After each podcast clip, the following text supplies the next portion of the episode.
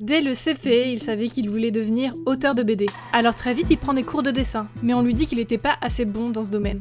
Qu'à cela ne tienne, dans les années 2000, il commence à raconter des histoires non pas en BD, mais en vidéo. Graphiste de formation, il travaille pendant 5 ans dans une mairie en Ardèche, jusqu'à l'âge fatidique de 27 ans et demi, où il décide de monter sur Paris pour faire de la télé. En parallèle de son métier, il ouvre en 2005 le blog BD Bad Strip, sur lequel il publie un dessin par jour pendant 7 ans. En 2007, la chaîne No Life se lance et avec Monsieur Poulpe et Didier Richard, il crée l'une des premières web-séries de France, Nerds.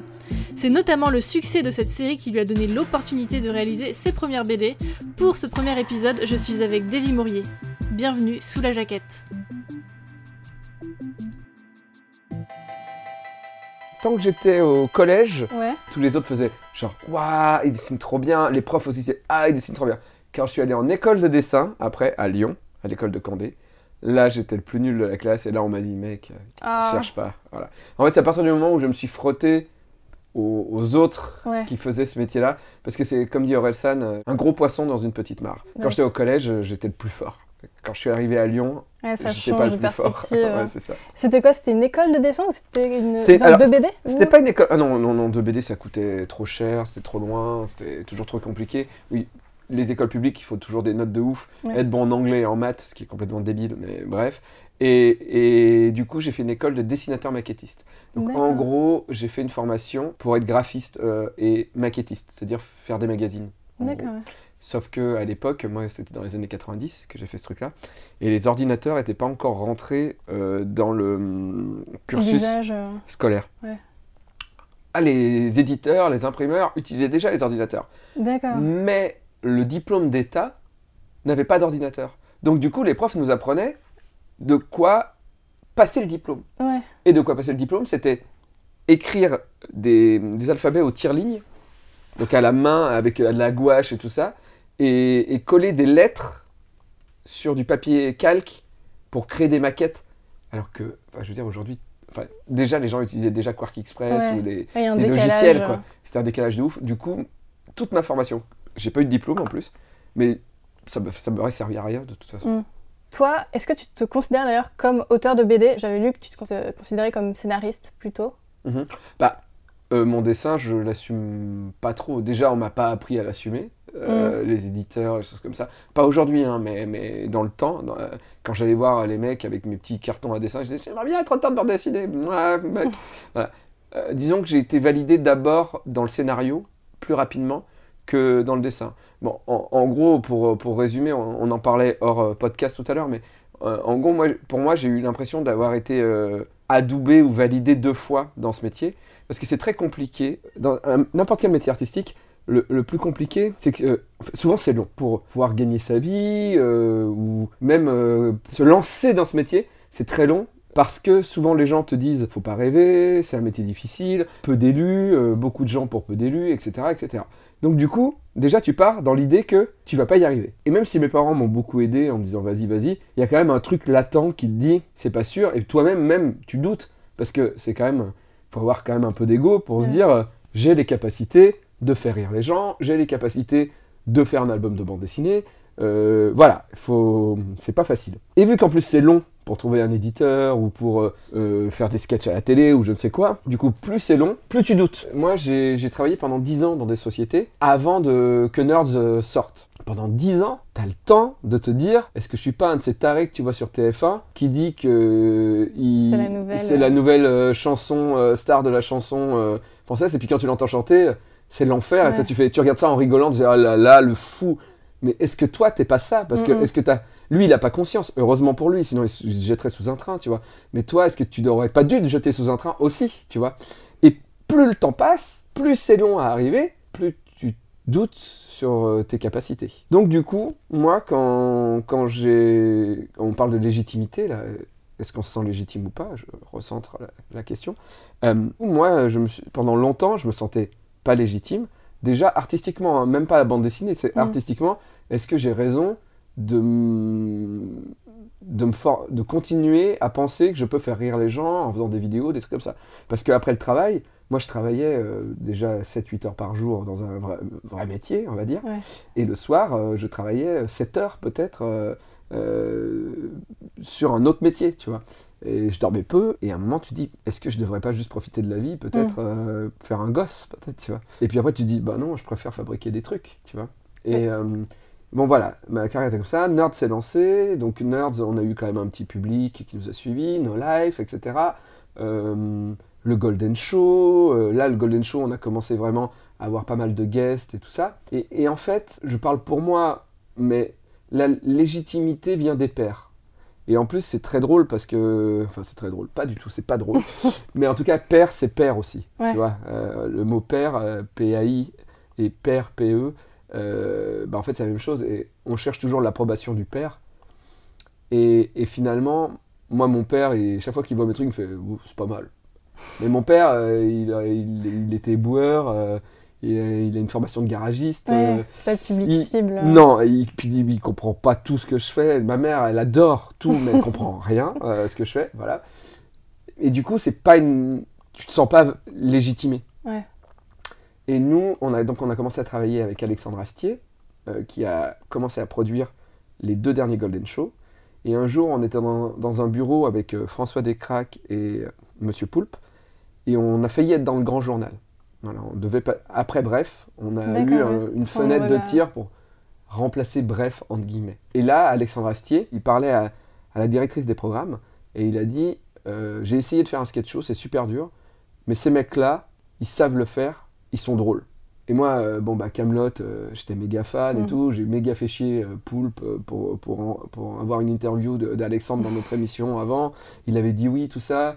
Après, on a commencé à échanger et c'est lui qui a proposé de nous produire un soir quand je lui parlais euh, via Twitter. Et du coup, qu'Alexandre Astier nous trouve drôle, Ouais. là j'ai fait. Bon, j'étais assis quand même dans un bureau à Canal, tout ça. Et même si ma carrière a carrément changé de, après de, de sens, parce que peut-être que je n'étais pas fait non plus pour être assis longtemps chez Canal, tu vois. Mm. Euh, Ça, ça m'a validé artistiquement de manière générale. Castier nous trouve drôle, je me suis dit, bon, ben peut-être que je ne me suis pas planté de carrière. Par contre, la bande dessinée, c'est autre chose, parce que la bande dessinée, euh, les, les sketchs, tout ça, souvent tu le fais avec plusieurs personnes. euh, la BD, c'est quand même un, un travail solitaire. Et c'est un truc, moi, qui, en plus, la BD, c'est lié à mon enfance. Vraiment. Euh, L'envie de faire rire comme les nuls et les inconnus, c'est né au collège. Mm. L'envie de faire la BD, c'est né en primaire, c'est né euh, dès que j'ai su lire. Donc du coup, c'est un truc beaucoup plus vieux pour moi, beaucoup plus euh, important. Tu vois, moi, euh, je pense si tu, on me dit euh, qu'est-ce que tu voudrais gagner comme prix dans ta vie, je répondrai jamais un César ou un truc comme ça. Moi, je veux avoir un Un prix à Angoulême. Je veux un fauve. quoi. Ça, ça serait le, le truc ultime, Ouais. tu vois. Et euh, la bande dessinée, j'ai commencé à faire des BD, euh, ça s'est pas trop mal vendu. On va dire que tu te sens mieux quand tu passes d'éditeurs euh, complètement inconnus à des éditeurs de plus en plus connus. Delcourt. Là, là, il y a un truc. Ouais, voilà. Quand je suis arrivé à Delcourt, euh, je suis passé par Ankama entre temps et tout ça. C'est vrai qu'il y a un moment où Mm. tu dis bon, bah, ça veut dire que mes BD se vendent un peu. Et après, par contre, j'ai du mal avec mon dessin parce que je lis des BD et je sais ce que j'aimerais faire comme BD. Mm. Sauf que mes BD, elles n'ont pas le style que j'aimerais faire. Elles ont ce que j'arrive à faire, tu vois. Et en plus, je suis quelqu'un, euh, je, suis pas feignant, loin de là, mais je déteste quand les choses prennent trop, trop de temps. Donc Ouais. du coup, je suis un, un bourrin et du coup, j'essaye de faire entre 5 et 10 planches par jour. Quand même, Oui, c'est énorme. oui, mais bon, ça dépend, tu vois. euh, Quand je fais une BD de la petite mort, euh, c'est un peu plus compliqué, donc je suis à 3-4 planches par jour. Et quand je fais une BD genre euh, Davy Mourier versus Cuba, là je peux arriver à 10 planches parce que c'est c'est un format manga, tu vois. Mais euh, moi je suis, dans, je suis boulimique. Mais du coup je suis pas dans le gastro, tu vois, je suis dans le McDo. Tu vois. Mm. Moi j'ai besoin de raconter une histoire. C'est pour ça que je me sens plus auteur que dessinateur. Mais j'aime bien quand même faire mes petits bonhommes. voilà. Ouais. Et, euh, et, euh, donc, du coup, la BD, là, je me sentais pas euh, toujours euh, validé. Et puis, est arrivé dans ma vie Lewis Trondheim. Euh, Que tu as vu en dédicace, c'est ça? Vous êtes rencontrés euh, on, est, on dédicaçait. Alors, moi, je, je le connaissais bien d'avant. hein. J'avais Oui. essayé de l'interviewer. Il avait été euh, extrêmement désagréable, comme l'est Ah très bon? souvent Lewis Trondheim. Ah oui. Ah, mais Lewis, c'est un sport je, pour le- lui. je le vois froid, mais désagréable vraiment. Alors, froid, Ouais. ça c'est sûr, ça l'amuse. Et désagréable quand il a envie de jouer un, un peu plus. Moi, la première fois que je l'ai croisé à Angoulême et j'ai osé aller lui parler, je disais Bonjour, j'aimerais bien vous interviewer. Ouais. Et il m'a fait Pourquoi? Et je fais Pourquoi quoi Et il fait Pourquoi tu voudrais m'interviewer? Je dis Bah, parce que j'aime bien vos BD. Pour, euh. Euh, je, euh, je vois aucune raison euh, pour accepter. Ah, Et il s'en va. Et là, tu fais Ok. cœur brisé. Ouais, c'est ça. Ah, Et des années, des années plus tard, je me retrouve assis à côté de lui. Il commence à, va- à me vanner sur ma manière de dédicacer et de parler à mon public. Il m'imite, je l'imite. Et on part dans une escalade de blagues. Et son fils, quand je pense, il rentre chez lui, il lui a- son père a dit Ah, je dédicacé à côté de David Mourier. Son fils Ah, le mec de Golden Moustache et tout. Et là, il lui a montré des vidéos. Et à partir de ce moment-là, euh, Lewis a plus échangé avec moi. Mm. Et c'est lui le premier qui m'a proposé de travailler avec lui sur un- une BD, donc sur euh, euh, Infinity 8. Un petit échec au niveau éditorial, mais bon, bref, voilà. Et, toi, après, tu lui as proposé De travailler sur Reboot. co-scénariser Reboot. Reboot, Ouais. voilà. Et on a travaillé ensemble, et, et j'ai découvert un... Bon, déjà, j'étais fan. hein. Je veux dire, moi, dans ma vie, euh, en, en- en français, euh, vivant, Mhm. parce qu'après, il y en a des morts que j'aime bien aussi, vraiment, Alexandre Astier, Lewis Trondheim et Larsenet, c'est un peu... Top mes- 3. euh, C'est le top 3, quoi. Euh, alors, peut-être pas tous dans ce sens-là, mais voilà. Bon, j'ai été produit par Astier, j'ai joué à la console chez lui, j'ai dormi chez Lewis. Bon, Larsenet, c'est plus compliqué, mais c'est lui qui m'a lancé euh, dans la BD, en fait, euh, avec des échanges de mails. Je, je me suis posé la question, je savais que tu aimais beaucoup Larsenet, Mm. et je m- voilà, il n'y a, jamais eu de collaboration au-delà. Ah, collaboration, non, mais il y a une interview qui traîne sur Internet que beaucoup de gens aiment parce que on sent Road, euh, non, Road Road Strip, Strip, Road hein, Strip ouais. Larsenet, ouais. Et là où qui a beaucoup marché, et il s'est souvenu de moi pendant très longtemps, et surtout, il a vu mes sketchs vidéo à l'époque avant Nerds, Ouais. et il m'avait envoyé un mail pour me dire que j'étais très drôle et, et que et que mes, mes, mes vidéos étaient hyper bien euh, réfléchies et tout ça, et du coup, ça m'a déjà ça m'avait boosté, Ouais, et puis euh, à une époque, il a fallu que je prenne des antidépresseurs et j'avais peur de pouvoir dessiner. Je lui ai envoyé un message parce que je savais, lui, il en parlait beaucoup. Mhm. Et il m'a répondu sur plusieurs mails en me disant Vas-y, de toute façon, moi, sinon, je me serais déjà pendu, donc il vaut mieux euh, prendre des antidépresseurs et fabriquer des choses plutôt que se pendre, non? Et- Ah ouais, pourquoi pas? Voilà. Et donc voilà, ouais, ouais, non. euh, et, et du coup, quand, quand je demande des dessins, tu vois, dans La Petite Mort, il y a un dessin de Larsenet quand même. euh. Ouais.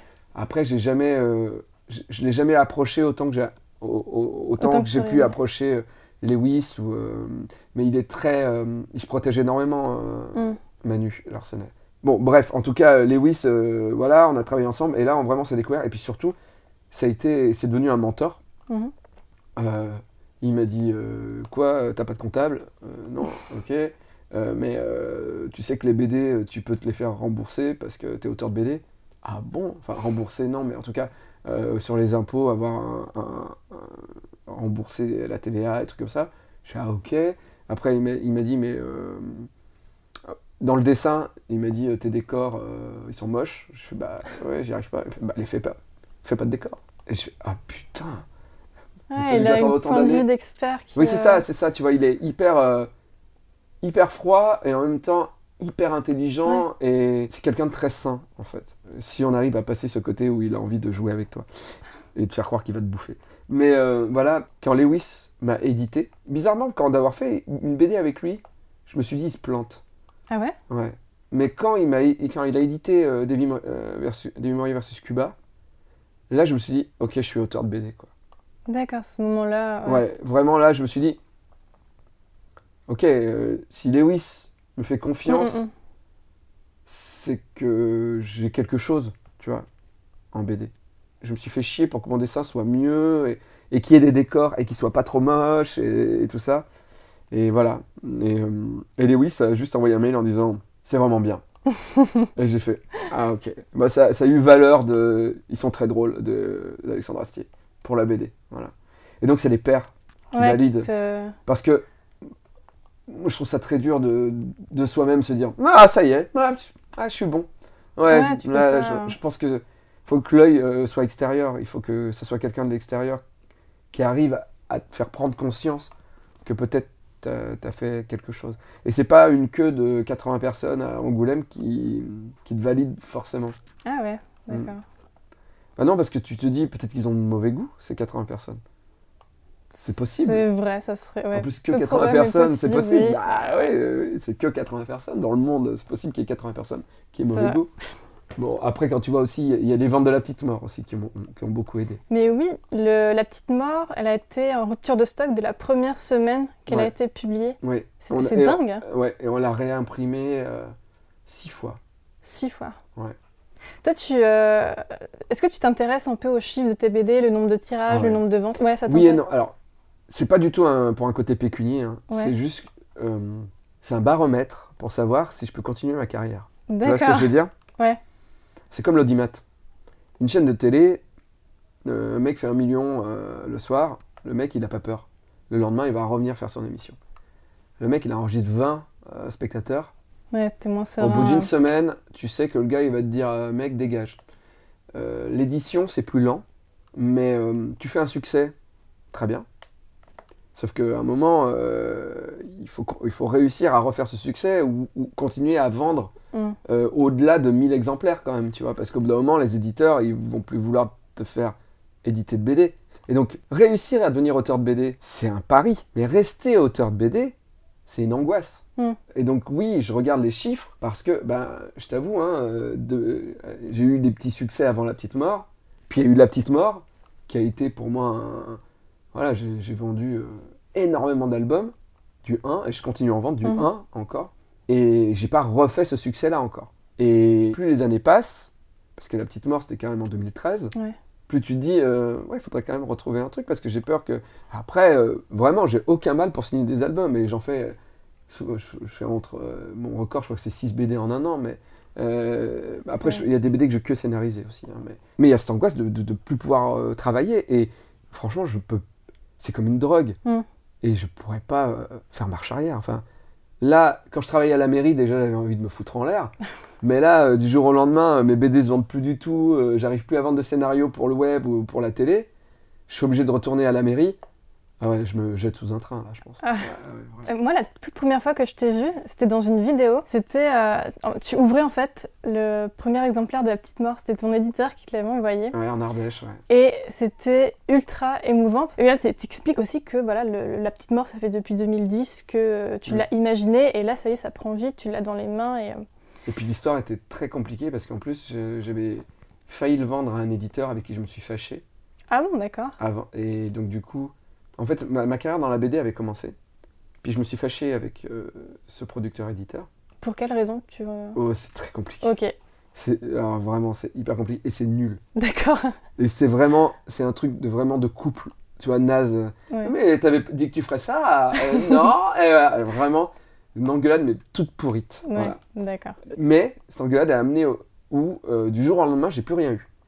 Ni producteur euh, pour les vidéos, ni éditeur de BD. Et j'avais failli vendre euh, La Petite Mort à cet éditeur. Là, j'aurais pu le perdre, La Petite Mort.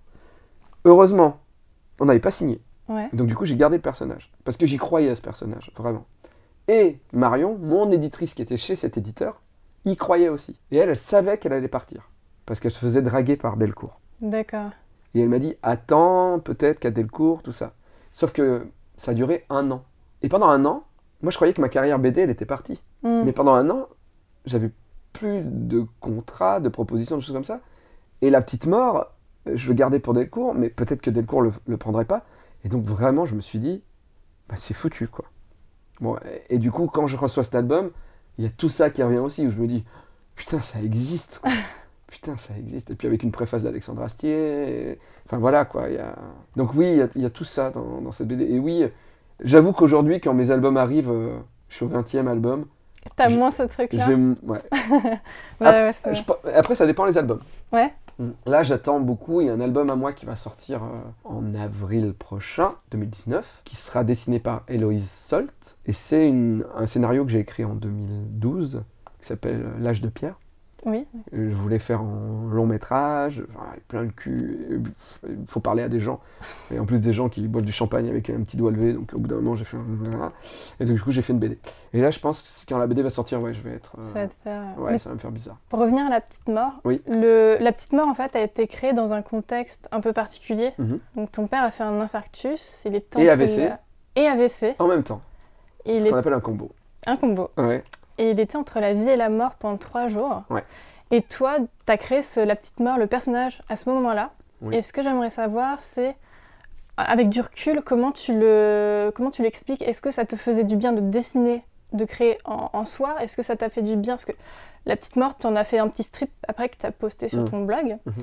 Est-ce que ça t'a fait du bien d'écrire une histoire pour te changer les idées et après de le partager avec des gens? Est-ce que tu as un retour? Euh, En fait, le, problème, quand tu es dans, le, dans l'attente d'un, médecin, parce qu'en gros, il avait un caillot dans le cœur et il lui mettait un liquide euh, dans le sang qui était censé réduire le caillot. Et, euh, ils nous ont dit, voilà, pendant trois jours, on ne sait pas, mais si dans trois jours le caillot n'a pas, euh, n'a pas disparu ou n'est pas rétréci, il va mourir. Quoi. Et donc du coup, tu es vraiment dans un truc, genre une sorte de compte à rebours chelou, et tu peux rien faire mm. de tes journées. Et vraiment, je dessinais la petite mort, euh, mais c'était pas euh, réfléchi, c'était vraiment comme quand tu es au téléphone et que tu prends un papier et que tu gribouilles.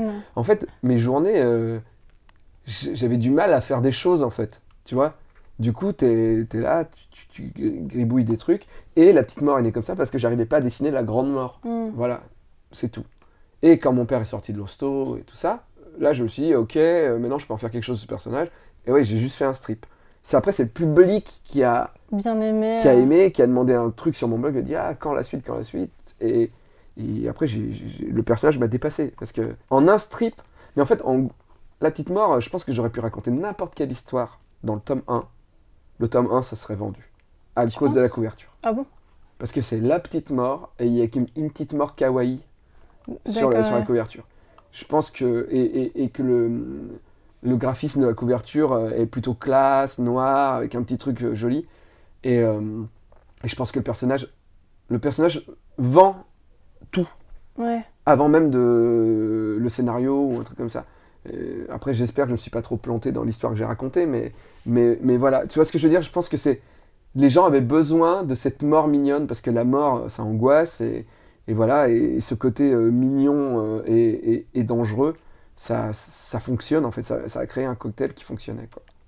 Pour continuer un petit peu dans le pas très gai, oui. je voulais parler aussi de ton processus de création quand tu es en dépression. Parce qu'en 2014, en fait, tu avais fait une pause un peu dans la création de vidéos pour te consacrer à la BD. Mhm. Et tu disais que bah, voilà, c'était plus facile de, faire, de créer de la BD quand tu es en dépression plutôt que de faire. Surtout quand tu supportes plus ton image, en fait.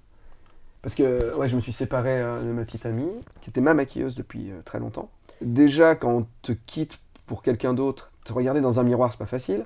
Quand la personne qui te quitte, en plus, était quelqu'un qui te rendait beau, ou entre guillemets, plus beau à l'image, c'est chaud. Quand tu bossais toujours avec elle sur des sketchs vidéo, après te remettre à faire des sketchs vidéo, t'as pas envie euh, tout de suite, tout de suite, quoi. Et du coup, la bande dessinée, c'était. Euh, j'étais tout seul chez moi en caleçon. Euh. De toute façon, c'était soit mourir, mm. soit faire l'album 3 de La Petite Mort c'était vraiment. Euh, j'ai vraiment. Euh, cette période-là, là, les, les, premiers mois, là, je me suis retrouvé avec ma psy qui me téléphonait les soirs pour savoir si, j'étais vivant. Donc quand ta psy t'appelle, c'est qu'il y a vraiment un, truc euh, où j'étais ouais, j'étais pas bien. Mais la petite mort 3, j'ai commencé la petite mort 3 et je me suis dit, je vais finir cet album. Je vais, je vais raconter cette histoire et après je pourrai crever. Voilà. Et, du coup, j'aime beaucoup la petite mort, le tome 3, la petite mort, même si c'est pas forcément le plus vendu. Où les gens ils disent ah, il est sombre. Et en fait, en plus, les gens ils disent qu'il est sombre, mais il y a peu de trucs euh, glauques. C'est juste que ça parle de la vie, de la société, ça parle de euh, la fonction publique, ça parle de de ce qu'on ouais de ce que l'État euh, genre voilà faut remplir une fiche de les impôts, les trucs, tout ça, tous ces trucs euh, d'adultes qui, mm. m'emmerdent profondément. Et, voilà. Et, mais heureusement, à la fin de l'album, euh, à la fin de l'album, j'ai eu envie encore de raconter des choses. J'avais pas tout dit dans cet album, donc du coup. Il euh, fallait une suite. Fallait, ouais, fallait.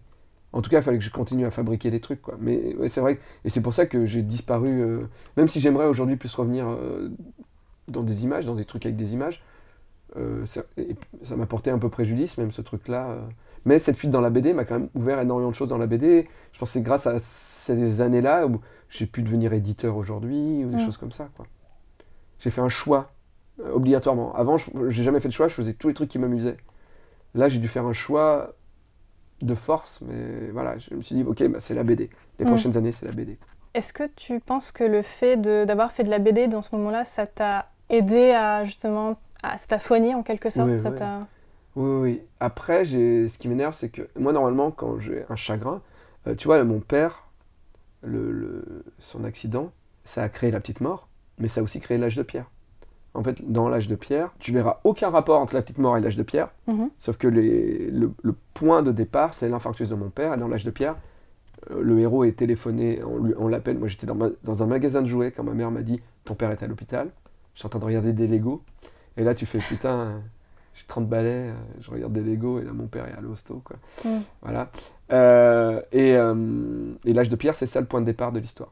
Et euh, pour faire des belles histoires, il faut un, un beau point de départ. Et, et moi, voilà, j'étais amoureux pendant très longtemps d'une fille. bah, ça a donné trois albums de BD, quatre albums de BD, trois albums de BD et un spectacle. D'accord. Petite dépression entre amis, 41 euros pour une poignée de psychotropes, 50 francs pour tout. Et Moirf, journal intime d'un geek dépressif, c'est la même meuf. D'accord. Et après, ça allait. Parce que mon histoire appartient aux gens. Et du coup, j'ai tout raconté, j'ai tout dit. Mm. Je peux passer à autre chose.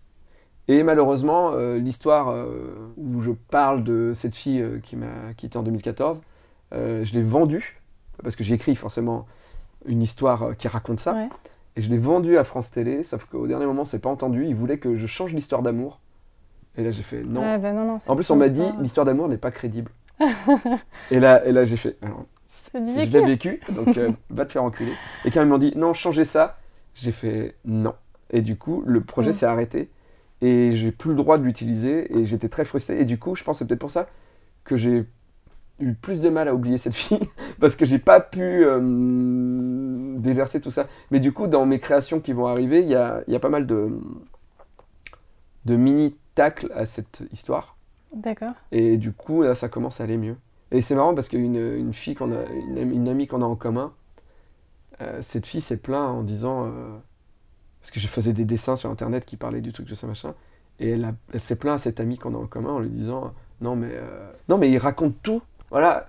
Et, et, et l'autre lui a répondu, mais tu croyais quoi?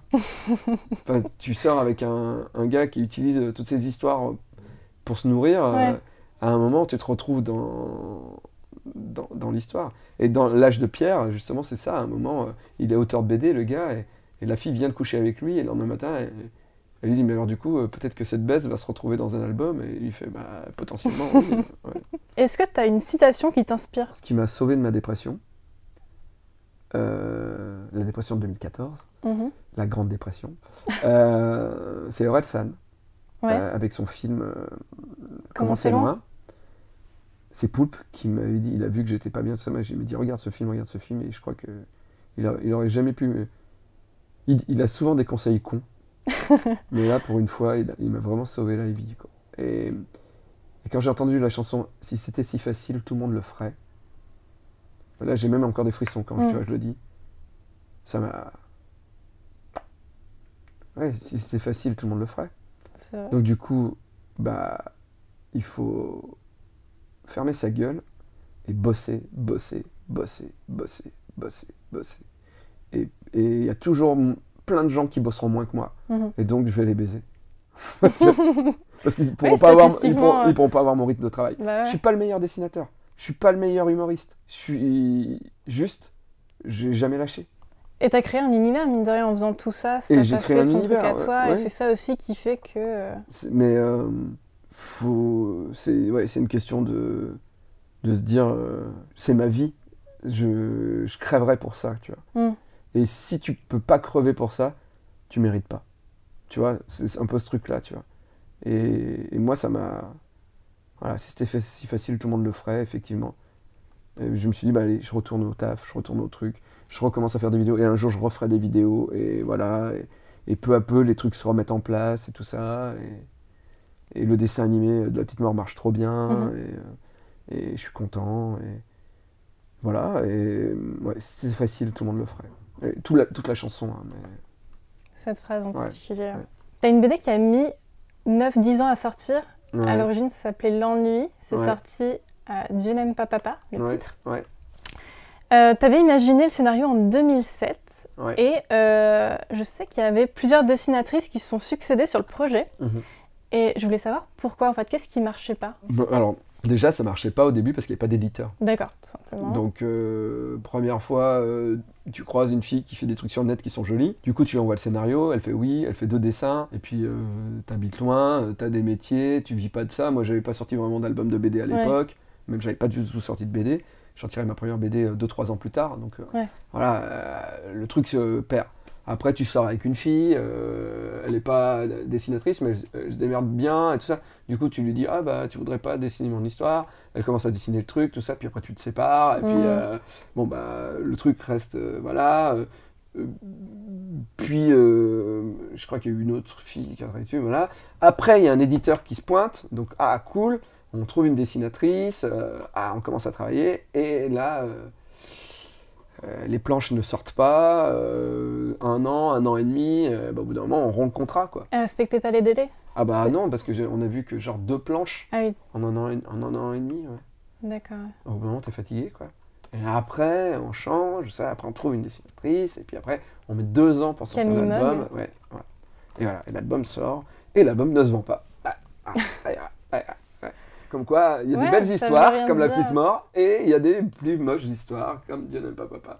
Je n'aime pas papa, donc tu as bossé avec Camille Mogg. Toi, tu as dessiné un tout petit peu donc les Mhm. dessins du petit garçon Mhm. euh, dans l'histoire. Tu es le scénariste, en partie le dessinateur, mais c'est quand même Camille Là, c'est Mogg Camille qui fait des qui jolis fait le dessins. principalement. Mhm. Comment tu le considères en termes de paternité? Ah, même les BD que j'ai scénarisés, Juste scénarisé, donc je pas pense, dessiné Ouais, je pense que je- une BD ne m'appartiendrait, m'appartiendrait moins si j'avais fait que les dessins. D'accord, ah oui, d'accord. Parce que pour moi, l'important c'est le scénario. Je, je suis désolé pour tous les dessinateurs avec qui j'ai travaillé. Euh, je suis désolé pour Stan et pour Dave, Camille et, et Losterve, et je dois en oublier. Mais euh, sans histoire, les dessins ne racontent rien. Ça- Et ça va nulle part. Donc moi, c'est le scénario. Donc à partir du moment où j'ai scénarisé une BD, elle est à moi. C'est mon truc. Dieu n'aime pas papa. En plus, c'est une histoire que j'ai inventée, mais que- qui, qui est quand même d'un, euh, d'une de mes ex, euh, dans un truc dans sa famille que j'avais vu, qui m'avait fait genre euh, un peu chelou, Mm. très chrétien et tout ça. Et du coup, avec l'homosexualité, c'était un peu chaud. Et ce truc-là, en plus, j'avais 18 ans quand c'est arrivé ce truc. hein. Donc du coup, vraiment, euh, je m'en suis souvenu très longtemps, Ouais. parce que j'avais 18 ans dans les années 90. hein, donc voilà. Mais euh, donc du coup, oui, non, euh, c'est mon histoire. C'est mon histoire. Et comment tu as travaillé avec Camille? Comme tu es dessinateur aussi, est-ce que tu lui as fait un storyboard et tu lui as dit bah redessine-moi, l'enfant il est en train de faire ça ou euh, Alors, il est dans telle position, tu non. lui as donné le- la liberté? Ah ouais, non. Moi, je, je, me- je- je maîtrise euh, peu le dessin. Après, j'ai des idées de mise en scène. Ouais, Donc, mais souvent, mes cases, c'est très euh, simple. C'est euh, case 1, l'enfant joue, bulle. D'accord, ouais, donc euh, elle était vraiment libre de Ouais, mettre ouais, ce qu'elle ouais. voulait. Et puis fait. moi, euh, même, tu vois, Stan ou Dave euh, sur Super Caca, ou euh, Camille était un peu plus scolaire, parce que c'est sa première BD, donc je pense qu'elle elle avait peur de sortir des sentiers ba- battus et tout ça, mais euh, Stan, qui a, qui a de la bouteille, et, et Dave aussi, eux, des fois, ils me disent, il y a trop de cases, je fais, ok, j'en enlève deux, ok, je remets les dialogues dans ça, ouais, je peux couper cette bulle, euh, je pense que c'est redondant, ok. Je suis pas relou. D'accord, ouais. Je suis pas relou, juste des fois, il y a certains gags où je fais non, lui, euh, je veux le garder, euh, voilà. En fait, quand les gens ils travaillent bien, ils sont doués, il n'y a aucune raison de, de les guider, en fait, ça, ça devient que meilleur, en fait. Hmm. Stan, il y a tout un passage de Super Caca où il a, il a cumulé 5 pages en 3 pages, et euh, je fais ok. Ouais, tant que ça Ouais. marche. euh. Tant que ça marche, euh, ça va, et puis moi, tant que j'ai ma blague, et, et- et qu'à la fin, j'ai mon moment où, où tu fais oh, euh, moi, ça me va. Est-ce que tu penses que euh, le fait d'avoir fait des vidéos humoristiques, donc des sketchs, ça t'a donné, ça t'a appris un peu une rythmique de l'humour que tu, tu vois, que as pu après exploiter dans la BD Un Je- rythme non, comique Alors, euh, je pense que c'est l'inverse en fait. Par Ah contre, ouais, je pense que parce que j'ai réalisé quand même des trucs et quand je regarde ce que je réalise, à chaque fois je me dis putain mais c'est de la BD filmée quoi. En fait, ouais. en fait, je pose toujours ma caméra comme des cases de BD. Tout est plan-plan. Souvent les mecs ils font des caméras qui bougent et moi, c'est pour ça que je, ré- je réalise plus aujourd'hui parce que j'ai vu qu'aujourd'hui tout est dans le mouvement. Mm. Ah, grâce à Internet, tout ça, tout va vite, etc. Moi, j'ai une réa euh, de payo, quoi. C'est les schtroumpfs. quoi. Je pose ma caméra, il y a deux personnes qui parlent, il y a une blague, et, et la blague donne la force à l'image. Comme quand je te disais, euh, je considère qu'une BD, euh, elle est à moi parce que j'ai fait le scénario. Un sketch, si la blague elle est bonne, Mm. moi je m'en fous de la réa. Si la caméra elle a fait un travelling ou un truc comme ça, c'est ma blague. Ouais. Voilà. Et, et du coup, moi je réalise comme de la BD. Et dans L'âge de pierre d'ailleurs, il y avait des voix off. Et les voix off, ça marche beaucoup en BD. Mhm. Sauf que en, en- en cinéma, c'est beaucoup plus dur à, à mettre une voix off qui fonctionne. Et la plupart des voix off du personnage, au montage, j'ai fait. En fait, il n'y en a pas besoin parce qu'on le voit. Ouais. Mais c'est juste en BD, on a l'habitude de, de rajouter une voix, euh, un truc pour. Que, les gens comprennent bien et tout ça. ouais. Tandis qu'à l'image, ça bouge, tout ça, t'as pas besoin. Donc souvent, après, j'enlève des trucs. Mais c'est vrai que ouais, je suis plan-plan, quoi. Je suis plan-plan. Enfin, L'âge de pierre, ouais, je l'ai co-réalisé avec Nico euh, parce que il- lui, il a fait bouger la caméra. C'est quoi la BD que tu préfères dans toutes celles que tu as faites Si tu dois en choisir qu'une? Ah, c'est la petite mort. Ouais. Moi, j'aime beaucoup 41 euros pour une poignée de psychotropes, qui est pour moi une BD charnière, parce qu'avant, je faisais des BD un peu amateurs. C'est ma première BD qui, pour moi, est une BD, euh, même s'il n'y a pas beaucoup de cases et qu'elle est un peu bizarre. Et puis, elle a touché beaucoup de gens, elle est très personnelle. Ouais. Mais du coup, il y a des gens qui ont pleuré, tout ça. C'est la première BD où j'ai pas fait que rire. Donc, et puis j'aime l'objet. Mais La Petite Mort m'a tellement apporté que c'est devenu une BD très importante. Et Dieu n'aime pas papa, je l'aime beaucoup cette BD. hein. Mais après, euh, le problème, c'est l'échec commercial de l'album fait que, bizarrement, ça, ça influe sur euh, ton amour pour l'album, en fait. D'accord. ouais. Si tu dis, bah, s'il s'est pas vendu, c'est que j'ai C'est peut-être que c'est tort de l'aimer. pas si bon que. ouais. Mais peut-être je me suis planté sur la fin aussi. Puis peut-être sur le titre. Bon, bref, bon, on sait pas. Mais voilà. Mais ouais, je dirais euh, ouais, la petite mort, la petite mort parce que ça a changé ma vie. Tu as parlé de, euh, de 41 euros pour une poignée de, psychotropes. Oui. J'ai une question un peu plus technique. En fait, c'est une coédition Adali en Kama. Mhm. Et en fait, j'aimerais savoir pourquoi. Pourquoi une coédition? Qu'est-ce que ça t'a apporté? Qu'est-ce que. Parce que parce que les premières personnes qui ont eu confiance en moi, c'est Adali, ces deux jeunes filles qui étaient un, un fans de mon travail. Et c'est les premières à m'envoyer un mail en disant Tu voudrais pas qu'on t'édite? Et euh, c'était de l'auto-édition quasiment à l'époque. euh, Ouais. voilà. Je, je dirais, j'appelais moi-même l'imprimeur des fois pour régler des trucs. Donc vraiment. euh, et j'ai gagné que dalle et tout ça, mais c'était génial. Et elles m'ont mis le pied à l'étrier. J'étais hyper. euh, je suis quelqu'un d'assez loyal. Je voulais tout le temps bosser avec elles. Sauf que en deux ans, elles, elles n'avaient toujours pas trouvé de diffuseur. D'accord, ah oui. Et vendre que les BD par le web, c'est bah, tu perds du public. Et puis quand rê- tu rêves de faire de la bande dessinée, t'as envie à un moment de voir ton album à la Fnac en rayonnage ou chez un libraire. Ouais. Et là, je pouvais pas avec ce système-là. Et quand Ankama m'a proposé de m'éditer, en vrai, j'avais aucune raison de refuser. Mhm. Je- rien ne me forçait à rester chez Adali. Alors après, vu que je racontais ma vie, et que dans les autres albums chez elle, je racontais ma vie, il y avait un truc un peu litigieux de euh, genre, ah ouais, mais tu fais la même BD Mhm. là-bas. Bon, d'un autre côté, quand c'est autobio, c'est un peu compliqué, bon, Oui. bref. Mais je me sentais mal de les quitter. Je savais pas quoi faire. Je- en plus, je déteste parler contrat, trucs comme ça. Ouais. Et j'ai demandé à, à Manu, chez Ankama, qui a été adorable, si est-ce que tu veux pas les rencontrer? Ce serait trop bien de faire un, un deal et ça. Ils ont accepté de faire une coédition avec elle, qui n'avait aucun pouvoir financier ouais. pour me faire plaisir, pour qu'elle continue à méditer en fait. Et c'est pour ça que c'était une coédition euh, à Dali euh, en Kama. Donc pour être réglo avec. Pour être euh, réglo. ouais. D'accord. Le 16 janvier prochain, il va y avoir Davy Moyer versus la télévision qui va sortir un Mhm, petit peu avant Angoulême. mhm. Et euh, est-ce que c'est euh, en référence à le tournage Je m'étais de... je m'étais juré de jamais dire le nom. Les gens n'imaginent pas. Tu sais, les gens ils disent oui, les émissions sur TF1, la nuit, euh, c'est bidonné. les mecs, oui, mais à la télé, tout Ouais. est bidonné. Jusqu'au reportage hyper classieux. Mhm. par des grandes chaînes et tout ça, voilà, bah, les mecs, si tu bidonnes un reportage euh, sur les geeks, c'est pour ça que moi, depuis ce jour-là, je n'ai plus pu regarder une émission de grands reportages à la télévision. Ouais, tu vois les coulisses. euh. Ah ouais, tu te dis, bah, ça se trouve, ce gars-là, en Arabie Saoudite, il a jamais dit ça. Ça se trouve, même les sous-titres sont faux. Euh, faire mentir les images, déjà, je connaissais. J'ai fait attention quand le gars est venu chez moi. Ouais, c'est surtout la voix off en fait qui caricature tout. Ça change tout. Ça, ouais. Puis surtout, je vois comment le gars était malin hein, quand il me dit euh, Mais c'est quoi ce jouet là sur l'étagère euh Et tu fais ça. Et tu sais, tu fais Non, ça c'est un truc de ça. Et là, t'as plus ta voix. Mhm. Et là, et là t'as la voix qui fait Il adore encore jouer avec des jouets. Ouais. Tu vois, et tu fais Mais va te faire enculer. Non, c'est pas honnête. euh.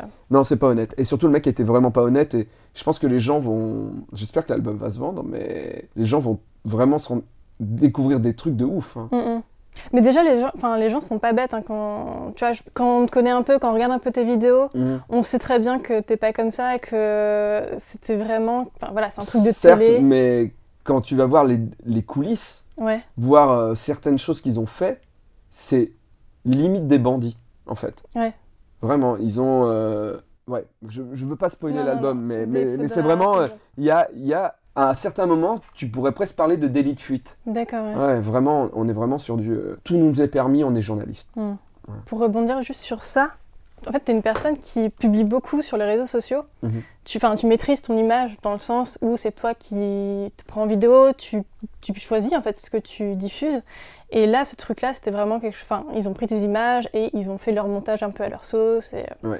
J'aimerais savoir un peu comment tu gères cette exposition. Est-ce que tu as des commentaires pas toujours sympathiques? Est-ce qu'au contraire, les gens sont genre ultra bienveillants? Euh, Aujourd'hui, j'ai tellement peu de public. Ça s'est tellement réduit depuis que 2004 en 2014, j'ai j'ai un peu quitté les réseaux. Là, vraiment, j'ai plus que des gens euh, gentils, en fait, euh, qui aiment mes BD et les gens qui lisent des BD. En fait, t'as des gens vraiment pas cool, plus tu fais des vidéos sur Internet gratos, en fait. Parce que les gens, ils viennent, ils prennent des vidéos, et puis à un moment, ils font « Ah, t'es moche !» Tu vois, juste... euh, voilà, et c'est gratuit, tout ça. Acheter un album de BD, il y a un effort Ouais. intellectuel. Lire une BD, il y a un autre effort intellectuel. Et du coup, forcément, ton public, il est moins con. Je dis pas que tous les gens qui regardent des vidéos sur Internet sont teubés. Mais en tout cas, tu tombes sur des gens teubés. Et tu vois, des commentaires YouTube. pff. Ouais. Mais aujourd'hui, mes, mes émissions, elles sont tellement euh, confidentielles, mes vidéos sur les jouets, ou euh, que j'ai pas de con. C'est Voilà. une bonne chose. Ouais, c'est une bonne chose, ouais, c'est pas plus mal. ouais. Après, des fois, t'aimerais bien faire des millions de vues pour avoir deux ou trois comptes, tu vois. Je voudrais revenir à ta technique du dessin. ouais. T'as une, euh, genre une némésis en dessin, quelque chose que t'aimes pas du tout dessiner ou que t'appréhendes de dessiner? Euh, non, les, les décors, Les décors. les décors, La les perspective, voitures, euh. Les, les moteurs, les, les conneries comme ça, les guitares, Les guitares les vélos. Ouais. Moi, Ouais. j'aime, moi, j'aime faire les, les visages. Moi, j'aime faire les expressions des personnages. Simple, qu'on comprenne très rapidement. Et je sais que je suis plutôt pas mauvais à ça. C'est-à-dire que si je veux faire passer une expression avec des, des traits très simples, je peux, on peut très rapidement, les gens vont dire Ah, il sourit, il Ouais. pleure, et machin, ça. Ça, j'y arrive très bien. C'est pour ça que la petite mort, c'est qu'un visage. hein. Il n'y a pas de bras, il n'y a pas de jambes parce que ça me saoule. Mm. Euh, la petite mort, elle se téléporte parce que pff, je ne pas faire de véhicule. Euh, au début, je, voulais, je vais dessiner un, un ordinateur parce que je voulais que le grand tout leur envoie des mails Mhm. euh, pour les tuer les gens. Je me suis dit, putain, à chaque fois dessiner un ordinateur. Du coup, j'ai fait un poisson. et le poisson, Ah, il fait. bien. Mais c'est la fainéantise. En fait, la fainéantise, si elle n'est pas visible, ça devient des bonnes idées scénaristiques. Hmm, ok, Voilà. Et Mais du coup, vu que je suis mon scénariste, c'est pour ça que je refuse les scénarios des autres gens. Parce que déjà, vu que j'aime pas trop mon dessin, je suis toujours persuadé que quelqu'un d'autre fera une plus belle BD que moi. Donc du coup, je dis au scénariste, mais t'es con, euh, je vais pas faire tes dessins. Il y a un mec qui sera mieux que moi. Et ensuite, j'ai peur que le gars, à un moment, il dise, alors, c'est une course de voiture, va bien me faire enculer. Euh, et, et moi, en tant que scénariste, je, je- même, c'est fou, parce que je, dans mes blagues, quasiment jamais les trucs que je ne sais pas dessiner arrivent. Mhm. C'est acté. Ouais, ça te conditionne. oui, ça me te- conditionne, ouais, voilà, voilà. Et par contre, dans le dessin animé de la petite mort, je me lâche. C'est qui alors pour la petite mort euh, en dessin animé T'as Moi, je combien fais de mais t'as- alors t'as fourni un- une fiche de personnage où tu dis euh, Elle a été faite euh, par Romain Sego. ouais C'est Romain Sego qui a fait la bible graphique de la petite mort. d'accord Une partie de la bible graphique, c'est-à-dire les personnages principaux. Il a repris mes personnages et il leur a mis des bras, il les a fait animables. Ouais. Et après, c'est Joris Clarté et Pierre-Emmanuel Layet du studio Donc Voilà qui ont repris ces personnages-là, qui ont rajouté un bestiaire au bestiaire qu'avait fait euh, déjà Romain. Et c'est eux qui, après, ont demandé des dessinateurs, leur équipe, etc., des gens à Angoulême, des gens à Paris, de dessiner l'animé. Moi, je suis scénariste principal, voire même seul parfois, Ouais. de- de- de- des animés, et, et- et je suis le truc jusqu'au bout.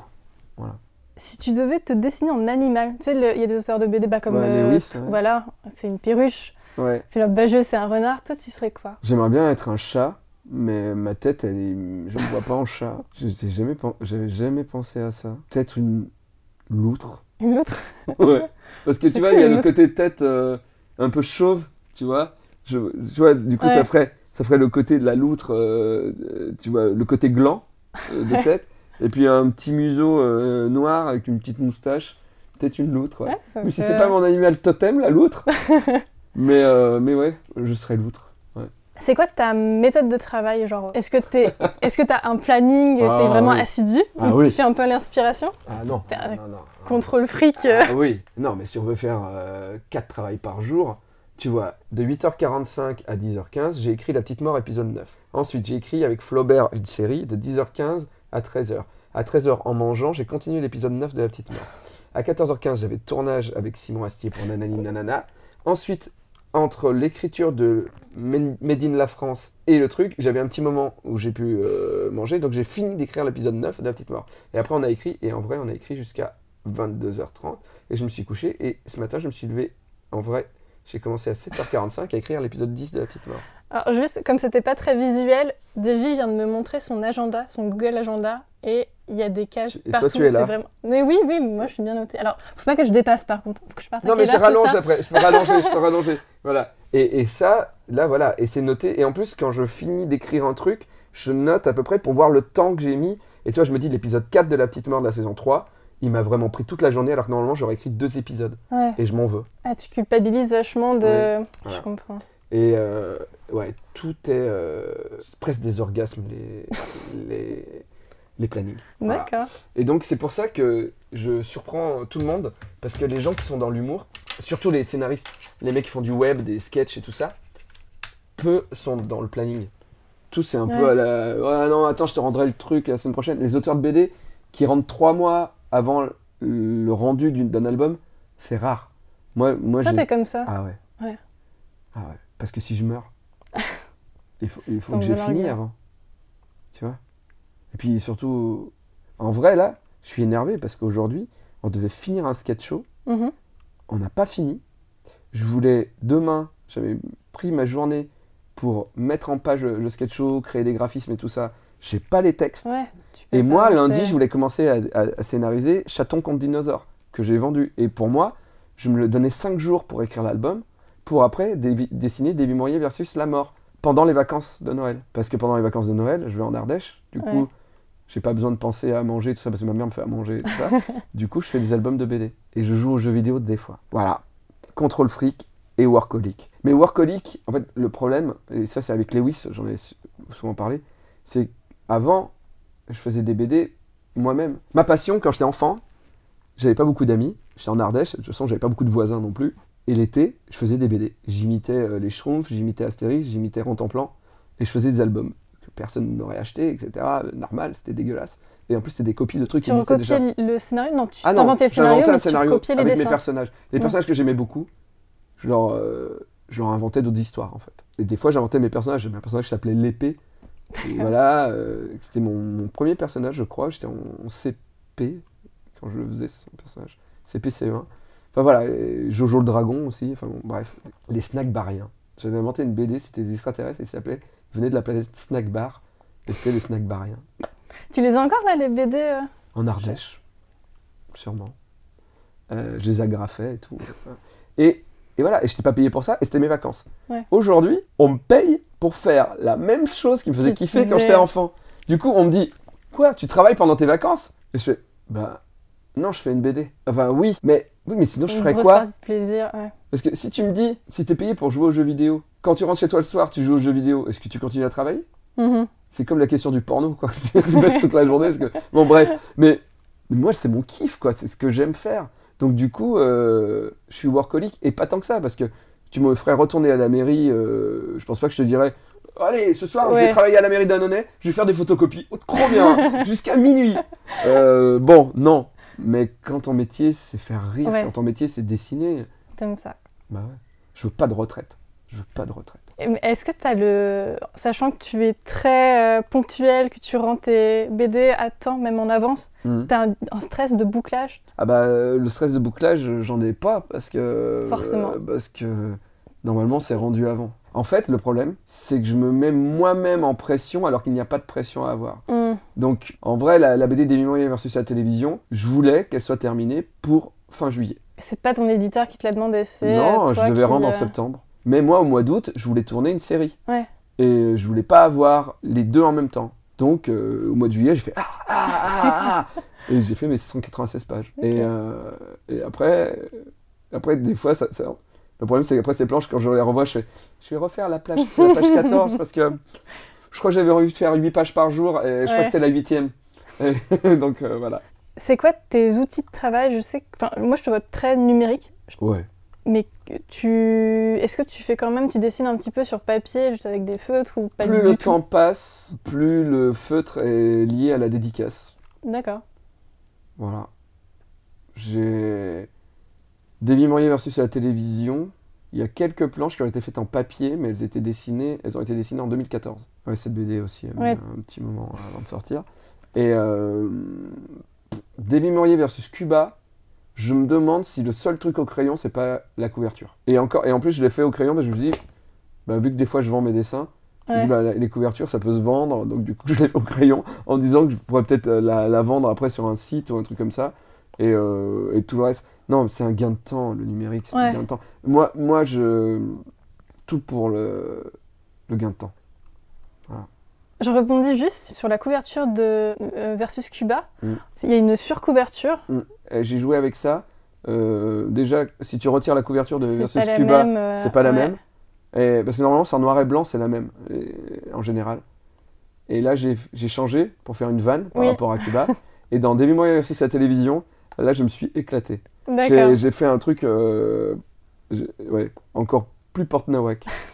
Ok. Mais c'est ça, tu vois, c'est bizarre parce que autant je vais pas fignoler mes pages, Mhm. mais autant je vais fignoler des conneries.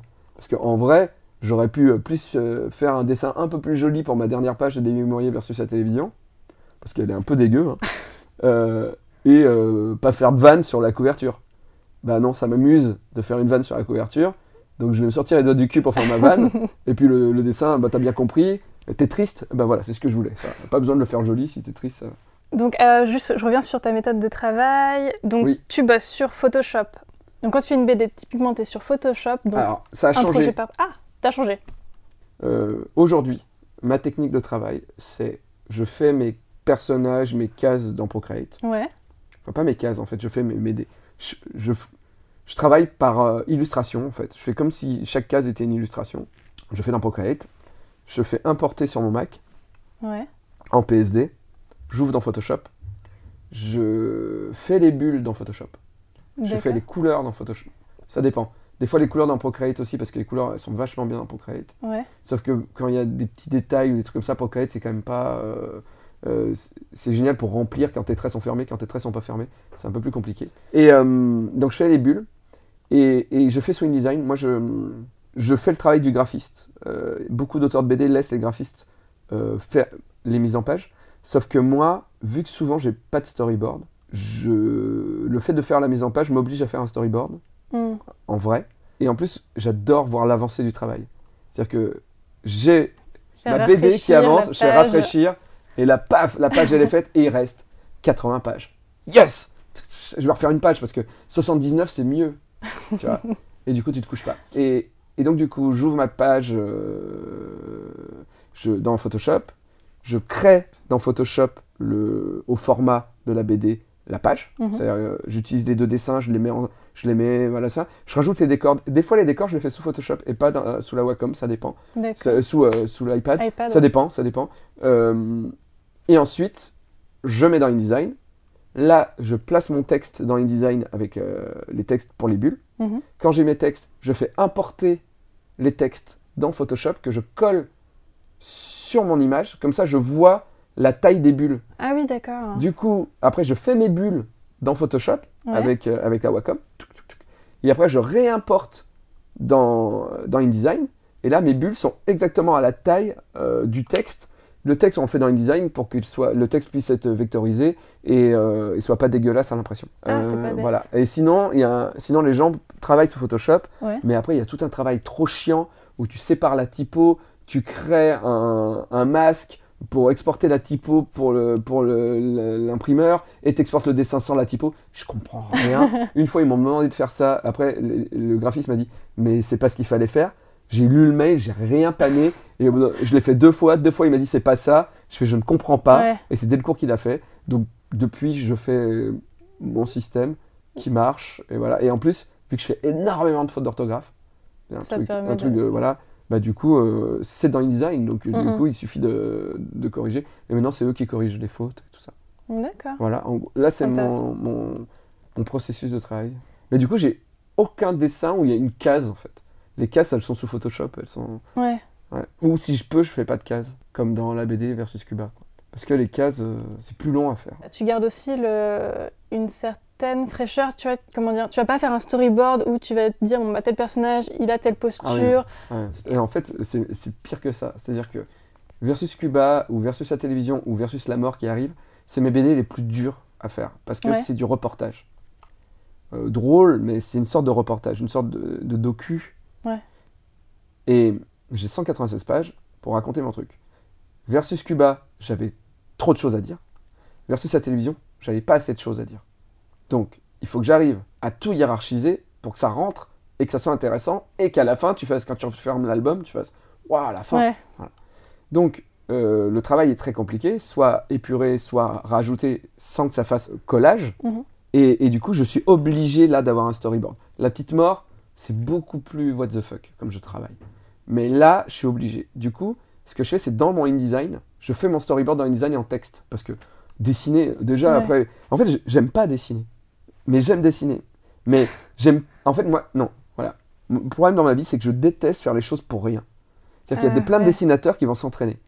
Mais moi, je me dis, mais m'entraîner, les dessins, ils vont pas servir. Ouais. Du coup, autant m'entraîner en, en faisant une BD et, et en la vendant à un éditeur. Jamais rien faire pour rien. Ouais, t'as pas l'impression de perdre du temps. Et Ouais, de- voilà. Mm, mm. Et, et je sais plus où, où j'allais, mais du coup, faire un storyboard, je me dis, mais à un moment, je vais finir le dessin. Donc, à quoi ça Ouais. sert de faire un dessin moche euh, si, De toute façon, après, ça un peu moins moche, c'est tout. Donc, donc, du coup, mes storyboards sont uniquement texte. Et je mets les bulles, Mhm.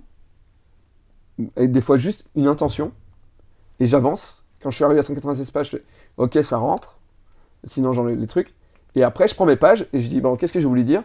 Et puis là, je marque, euh, j'ai vu qu'il fallait que je dessine un- une pelleteuse. Et je me dis, putain, j'ai pas envie de dessiner une pelleteuse. du coup, je cherche une blague pour imager le truc, pour pas avoir à dessiner la pelleteuse. Si j'ai rien de plus drôle que la pelleteuse, bon, bah, je vais prendre une image sur Google Images, je vais la mettre, je vais décalquer. Bon, voilà. Si j'ai mieux, je fais, ah, je peux éviter la pelleteuse, et je fais un dessin qui parle pas du sujet, mais qui renvoie au sujet et qui est drôle. Et hop, après je peux passer à autre chose. C'est que Ah, des c'est deals avec moi-même. petits ouais, mécanismes Bah, de Ouais. création. ouais. Qu'est-ce qu'on peut te souhaiter pour la suite?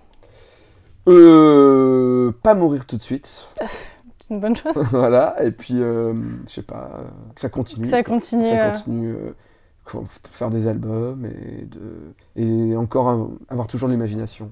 Ça, ça fait peur de mourir, de, mourir- de mourir, de vieillir. J'ai fait un lapsus, mais très révélateur. Mais vieillir, euh, plus tu vieillis, plus tu t'éloignes de l'enfance. Forcément. Et l'enfance, c'est là où il y a l'imaginaire. Et j'ai peur, en étant de plus en plus loin de l'enfance, d'avoir de moins en moins d'imaginaire. Ça me terrorise profondément. Et euh, c'est pour ça que, tu vois, la semaine prochaine, je vais dessiner, je vais scénariser. C'est Stan qui la dessine. euh, une BD qui s'appelle Chaton contre dinosaure. Mhm. Parce que ça, c'est l'enfance.